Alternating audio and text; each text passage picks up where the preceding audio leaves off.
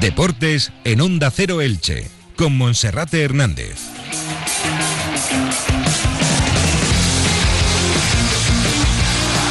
¿Qué tal están? Un saludo, muy buenos días. Es la una y media y puntuales a nuestra cita comenzamos en la sintonía de Onda Cero Elche, comarcas del Vinalopó con Onda Deportiva. Una jornada en la ciudad de Elche sin duda de luto después del triste fallecimiento, trágico fallecimiento en el día de ayer del licitano Sergio Rodríguez, exconcejal del Ayuntamiento de Elche. Vaya desde aquí nuestro sentido pésame también desde la redacción de Onda Cero Elche Comarcas del Vinalopó para todos sus seres queridos y especialmente para su familia. Descanse en paz. En el Elche, hoy partido amistoso, penúltimo de la pretemporada ante Ibiza una derrota más para el equipo dirigido por Francisco por un gol a cero. El único tanto del encuentro llegaba antes del descanso por medio de Darío Poveda.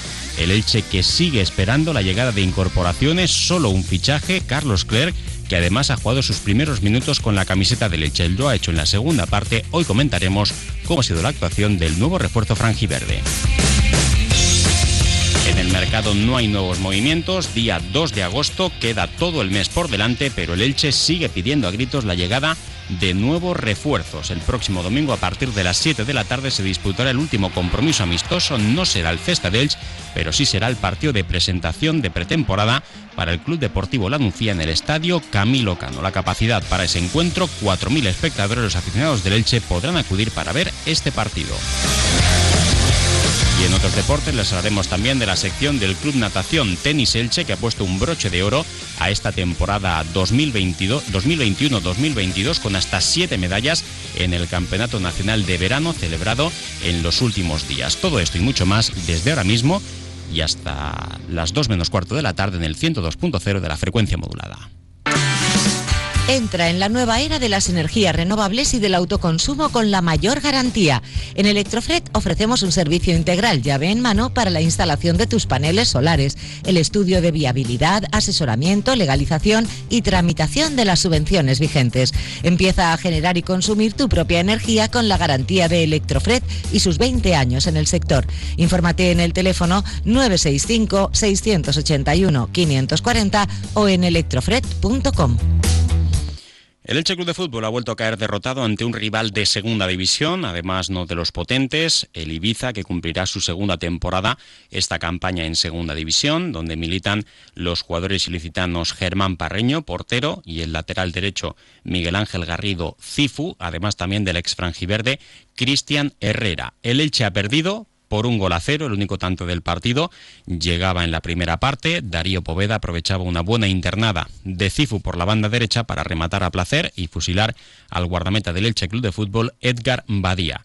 El tanto llegaba en el minuto 42 de encuentro. Para este partido, Francisco hacía numerosos cambios en su alineación titular, pero de nuevo el 11 se mostraba bastante reconocible con relación a lo que era el Elche de la pasada temporada. El sistema, eso sí, ha variado del 4-4-2 de los últimos compromisos de pretemporada, se ha pasado al 4-3-3 con Ezequiel Ponce como único delantero referencia en la alineación titular. Edgar Badía ha estado en la portería, con el Ibelton Palacios en el lateral derecho, Johan Mojica en el lateral izquierdo y como pareja de centrales el internacional chileno Enzo Rocco y el andaluz Diego González. En el centro del campo había tres pivotes con Omar Mascarey, Gerard Gumbau y Raúl Guti. Por delante, la línea de tres como interiores Tete Morente por la derecha, Fidel Chávez por la izquierda y arriba Ezequiel Ponce.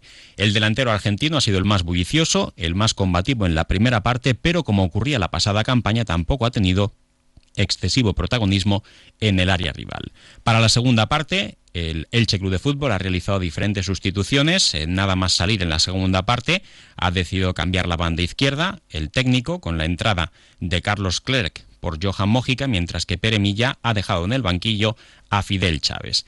Clerc se ha mostrado como un lateral izquierdo, asociativo, apelando al fútbol combinativo, no tan vertical ni individual como Johan Mójica, pero se le ha visto pues con algún trazo de jugador ofensivo, aunque en estos 45 minutos en un estadio de pretemporada tampoco se puede decir demasiado. Lo más importante es que pueda superar los problemas físicos que el año pasado le impidieron jugar todo lo que esperaba en el Levante, en primera división, y que ahora, con este contrato de dos temporadas en el Elche, espera poder mostrar su mejor versión de juego. También entre los ensayos ha destacado la prueba de John Chetauya como pivote defensivo ha jugado el futbolista murciano de origen africano en esa posición de mediocentro defensivo y ha cumplido. La verdad es que al Elche se le ha visto poquito, de nuevo una imagen plana, sin demasiado brío, sin mostrar para nada la superioridad en el terreno de juego contra un rival de inferior categoría, pero hay que poner las cosas en su contexto. Esto es pretemporada.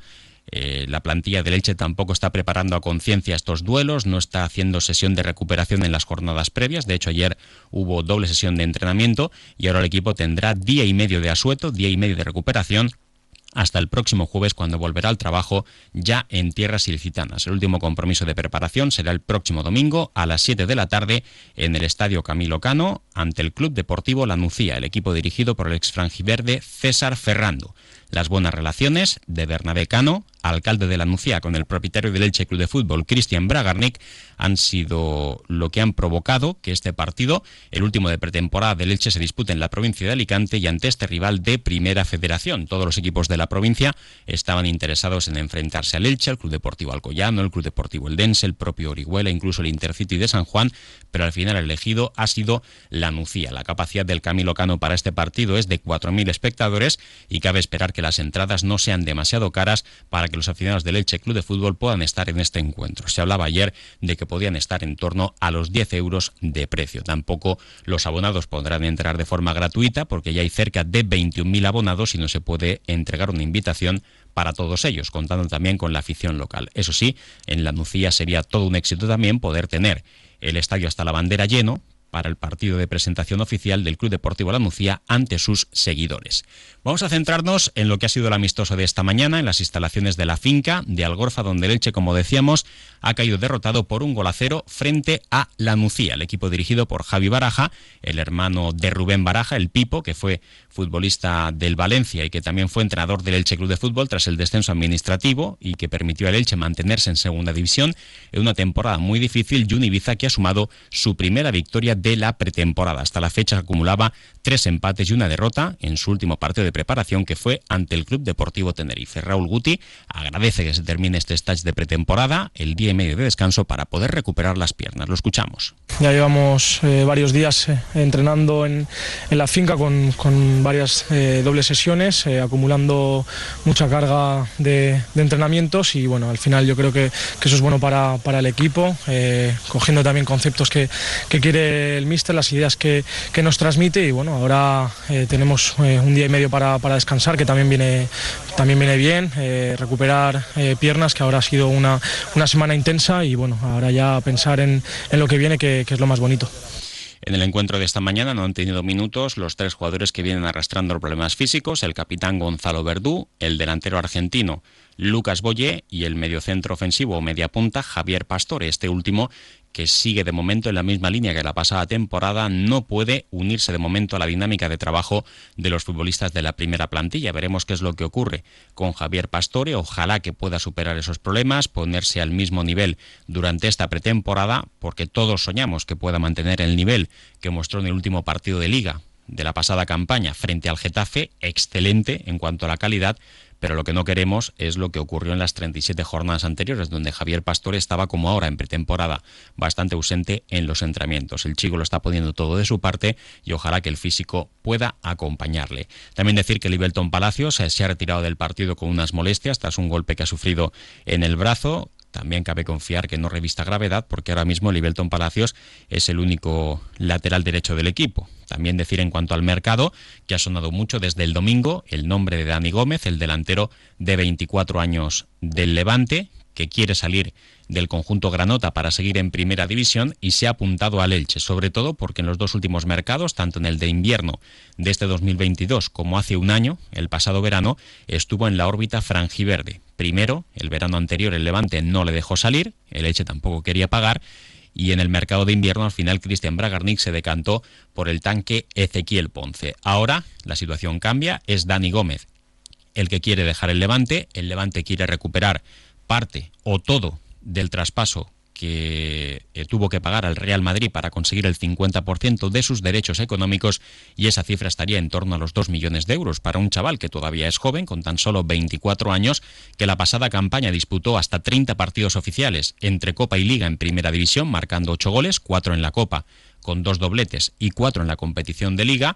Ayer nos decía Jordi Gosalves que fue una de las decepciones de la temporada en un año duro, el del descenso, pero es un futbolista que tiene calidad y si se le saca la mejor versión puede ser un futbolista interesante. Los problemas físicos de Lucas Boye, que parece que pueden propiciar que el Elche haga también un añadido en cuanto al esfuerzo para firmar en la delantera, para añadir más competencia a Pere Milla, Ezequiel Ponce y Lucas Boye, que sigue con esos problemas físicos, pero las prioridades, ya lo saben porque así lo hemos contado, son un portero, un lateral derecho, un mediacentro, un mediapunta y un jugador de banda. Eso es lo que busca el equipo. El técnico Francisco también vería con buenos ojos la llegada de un defensa central para sumar a los Pedro Vigas, Enzo Rocco, Diego González y Gonzalo Verdú e incluso también John Chetaulla, pero la propiedad de Cristian Bragarnik eh, entiende que ese fichaje no es prioritario, porque con los cuatro centrales o cinco de la pasada temporada hay suficiente. También hay que sumar a esa lista a Josema Sánchez, que ha regresado de sucesión una vez que estuvo la segunda vuelta en las filas del Real Valladolid. Bueno, así se mueve el mercado.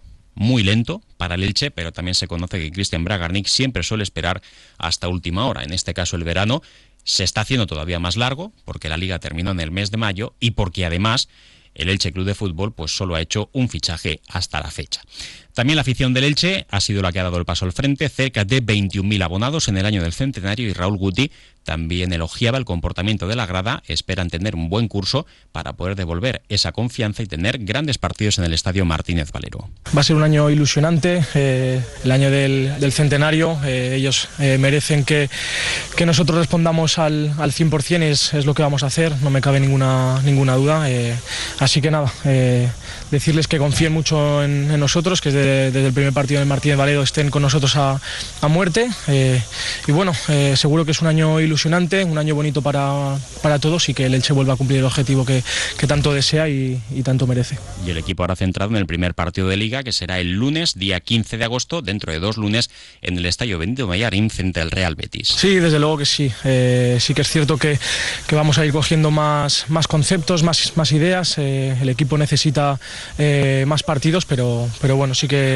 sí que es lo más, lo más bonito el, inicio de liga. Eh, nosotros estamos convencidos de que vamos a ir a, Sevilla a ganar, eh, lo tenemos claro y, bueno, ahora mismo pensar en que mañana tenemos libre, a descansar un poco y ya el, jueves vuelta, vuelta a la, carga, que es lo importante.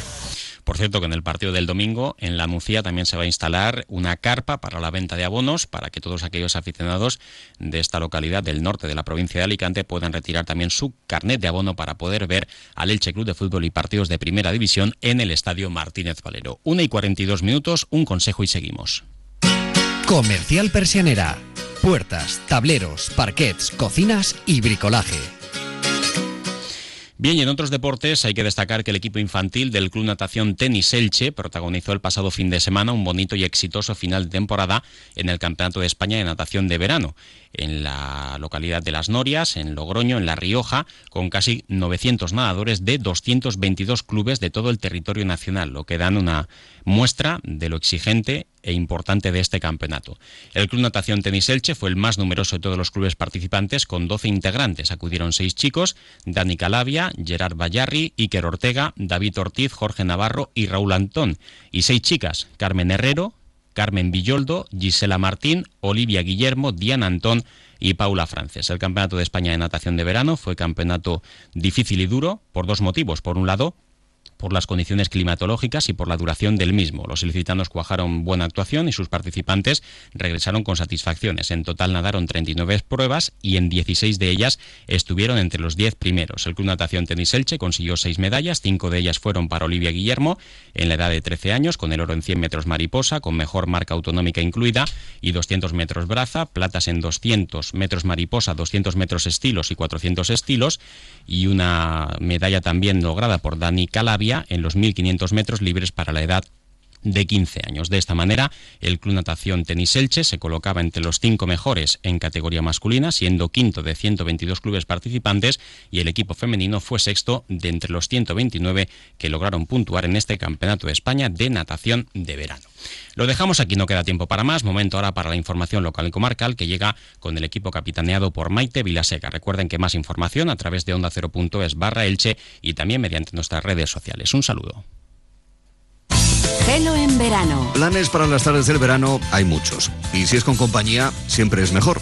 Para eso te proponemos variedad, reencuentros, risas, novedades, sorpresas y todo lo que haga falta para compartir un buen rato. Gelo en verano con Arturo Tellez. De lunes a viernes desde las 3 de la tarde. Te mereces esta radio. Onda Cero, tu radio.